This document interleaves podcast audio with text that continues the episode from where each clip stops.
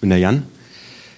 Letzte Woche habe ich über Adler gepredigt und Adler sind wunderbare Tiere. Wenn du einen Adler am Himmel siehst, dann hältst du einfach nur den Mund. Die sind majestätisch. Es gab bis ins Jahr 1400 nach Christus gab es Adler, die hatten eine Flügelspannweite von drei Metern.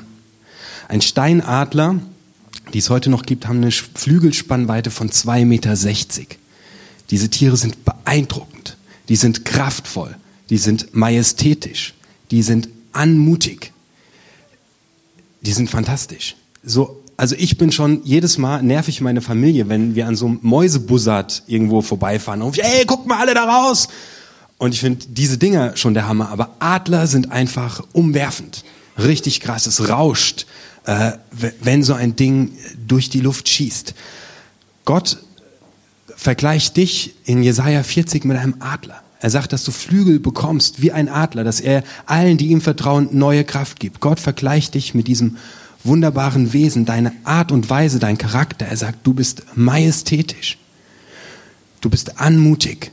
Du bist kraftvoll. Krass.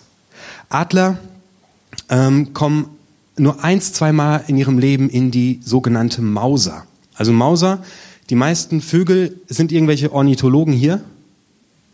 Okay, dann kann ich mein Halbwissen jetzt äh, raushauen. Ha, Wikipedia. Kannst du nachlesen. Also die meisten Vögel kommen einfach einmal im Jahr in die Mauser. Ich kenne das von früher. Meine Eltern hatten Hühner. Einmal im Jahr verlieren die so die ganzen äh, Federn, die sich angesammelt haben. Dann sehen die ein bisschen gerupft aus. Äh, nach und nach wachsen die neuen Federn nach und äh, die haben wieder ein wunderschönes Federkleid. Das passiert jedes Jahr. Bei Adlern passiert das nur eins, zweimal im Leben. Und es ist ein lebensgefährlicher Prozess. Der Adler bekommt so viel Federn im Laufe der Jahre, dass seine Flügel irgendwann richtig schwer werden. Und es kommt der Tag, an dem er in sein Nest zurückkehrt und nicht mehr rausfliegt, weil sein Federkleid so schwer geworden ist. Und er wird träge. Und er kann seine Flügel nicht mehr richtig schlagen. Und er sitzt einfach nur noch in seinem Nest. Und weil Adler sehr soziale Wesen sind, beginnen die anderen Adler, die am Himmel kreisen, jetzt Knochenreste, was übrig bleibt, über seinem Nest abzuwerfen. Und das fängt er an zu essen. Und er wird dicker, weil er nicht mehr fliegt, und er wird immer träger. Und irgendwann setzt eine Körperreaktion bei ihm ein und über seinem Schnabel läuft eine Art Harz heraus und sein Schnabel wird davon zugeklebt, bis er völlig zugewachsen ist. Das ist der Tag, an dem der Adler aufhört zu essen. Wenn jetzt die Witterungsbedingungen in diesem Jahr gut sind, dann hat er eventuell noch eine Chance, das zu überleben. Er ist jetzt etwa fünf, sechs Jahre alt und er sitzt in seinem Nest, nicht mehr anmutig. Er ist ein Bettler, abhängig von dem, was andere runterschmeißen. Er ist gelähmt, er siecht vor sich hin ist verdammt zum Sichtum. Da hockt da, der stolze Adler. Im Neuen Testament gibt es eine Geschichte, die schreibt Markus auf im zweiten Kapitel. Kannst du das nachlesen? Jesus ist in einem Haus. Es ist ein kleines Haus mit einem Flachdach. Und die Menschen strömen aus allen Ecken und Enden herbei und sie wollen hören, was dieser Jesus von Gott erzählt. Was Jesus erzählt, was Gott über sie denkt. Und das komplette Haus ist ausgefüllt, da passt niemand mehr rein. Und vor dem Haus ist alles voll mit Menschen, die danach hungern, was zu erfahren, was Gott über sie denkt. Eine Menschentraube ist vorm Eingang. Rings um das Haus stehen die Menschen und wollen einfach nur hören, was dieser Jesus erzählt von Gott. Drei Straßen weiter liegt ein Mann auf seiner Matratze und er ist gelähmt. Seine Matratze ist durchgelegen wie ein Nest. Er kann nicht mehr gehen. Ich weiß nicht warum. Vielleicht ähm, hat ihn jemand verletzt. Vielleicht hat er allen Mut verloren. Vielleicht drückt ihn was auf seinen Schultern runter. Ich weiß es nicht. Er kann nicht mehr gehen. Zum Glück hat er Freunde.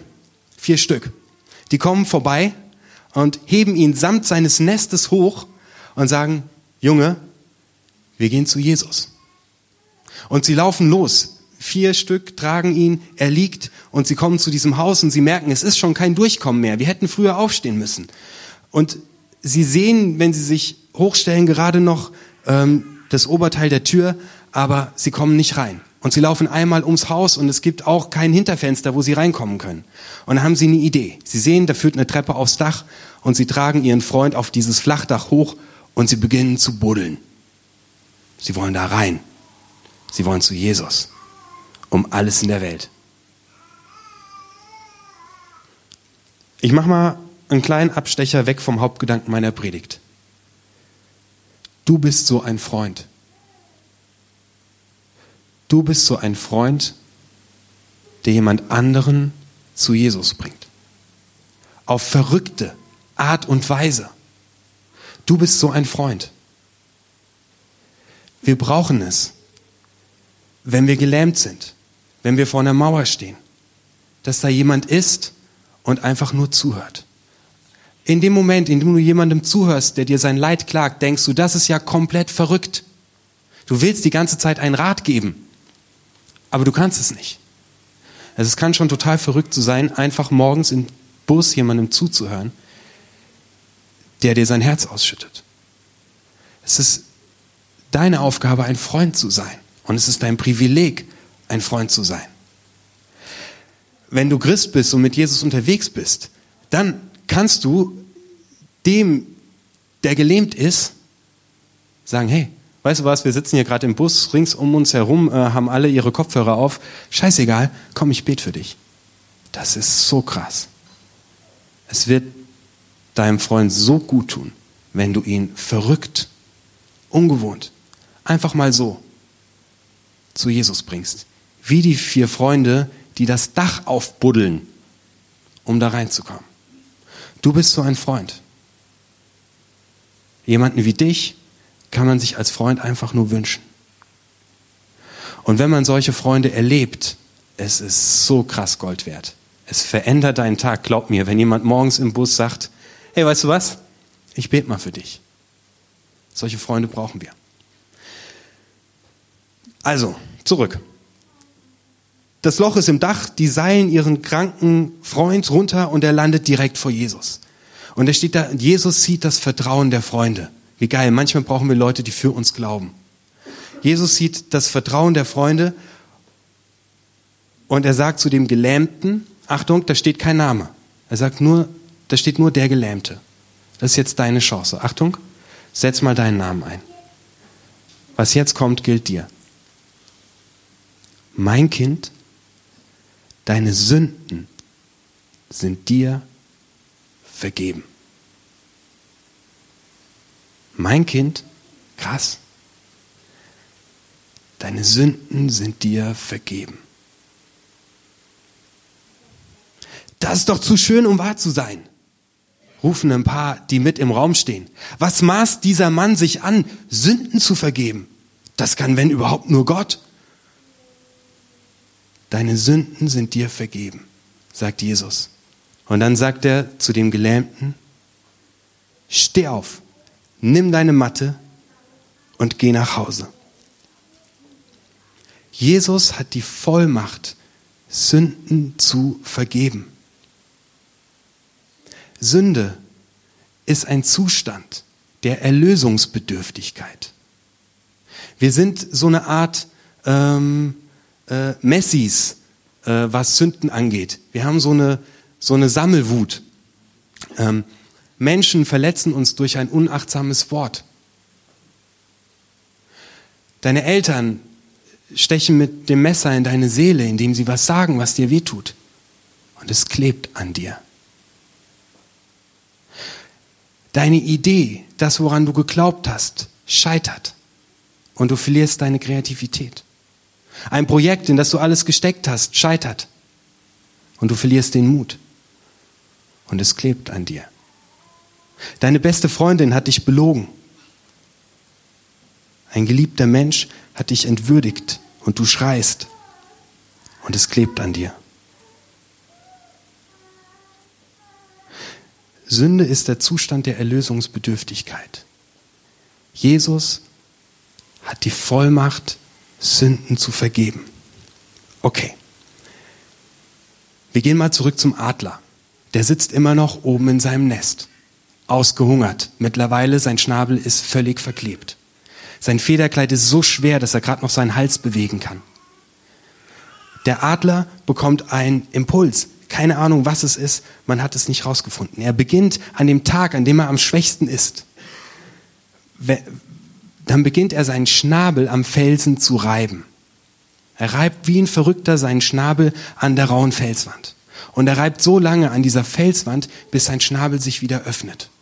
Und wenn sein Schnabel wieder offen ist, beginnt er wieder die Knochen zu lutschen, die die anderen Adler ihm runterschmeißen. Und dann kommt ein Tag und nicht alle Adler schaffen das, vielleicht die Hälfte.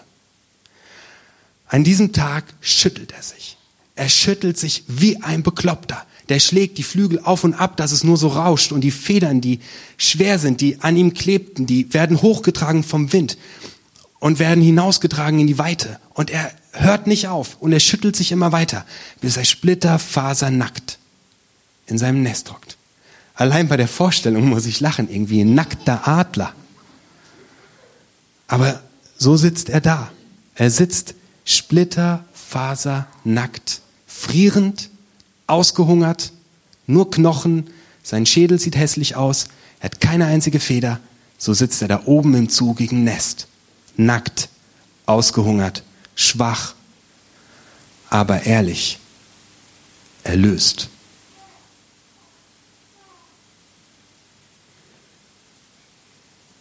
aus der klebrigen Macht der Sünde, aus den Sachen, die an mir kleben, erlöst zu werden, meint, mich selbst, meine Identität, was ich bin, nicht mehr abzuleiten von dem, was du selbst und andere aus dir gemacht haben.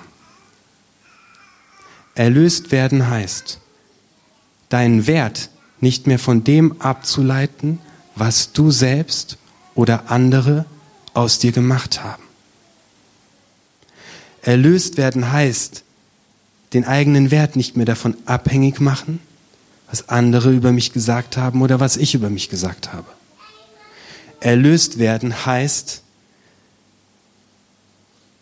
der zu sein und die zu sein, die Gott aus dir gemacht hat. 1. Mose 1, Vers 31. Lies es nach. Gott schafft dich aus dem Haufen Erde und nach,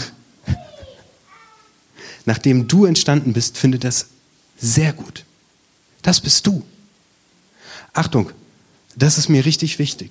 Erlösung bedeutet, sich von Jesus Christus bestimmen zu lassen. Okay? Den, den Satz kannst du vielleicht eintüten und, und mit nach Hause nehmen.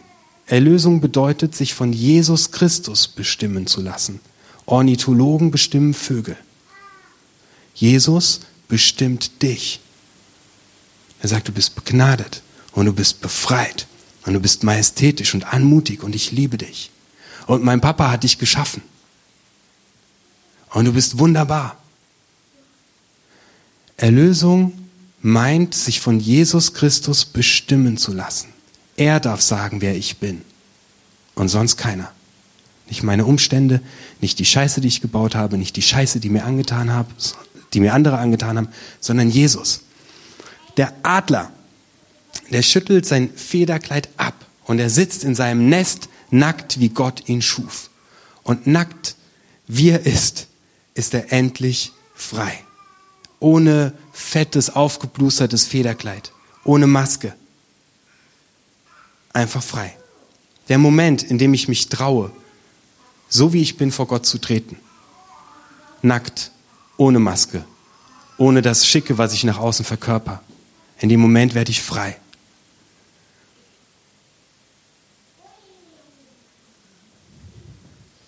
Erlösung ist die Erfahrung, dass du ohne Vorleistung angenommen, akzeptiert und geliebt bist. Das ist Erlösung. Ich lade dich heute ein, einfach mal auf Reset zu drücken. Denn wir neigen dazu, das zu vergessen. Der, dem Adler wachsen neue Flügel. Erst reckt er seinen Kopf, dann ähm, streckt er ihn über den Nestrand Und er probiert mal so leicht aus, auf dem Nestrand stehen, ob das neue Federkleid, das ihm gewachsen ist, ob das jetzt trägt. Und dann nimmt er mit der letzten Kraft, die er in den Beinen hat, nimmt er Schwung. Und der Adler stürzt sich aus 2600 Metern Höhe in den blauen Himmel. Und er fliegt. Und der Wind zersaust seine Federn. Und er breitet seine Flügel weit aus und er spürt, wie die Thermik unter ihm greift und es trägt ihn hoch in den Himmel und er zieht seine Kreise und seine Augen sind scharf und er sieht die kleinste Bewegung am Boden und er ist wie auf der Jagd und er fliegt. Er lebt. Jesus Christus hat am Kreuz auch seine Arme ausgestreckt.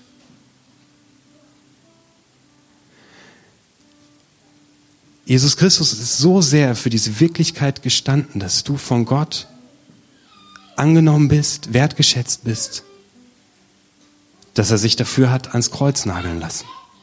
Und weil Scheitern und Sünde und der Kram, der an uns klebt, immer in den Tod führt, weil wir andere verletzen und selbst gestochen werden, ist er für dich am Kreuz gestorben.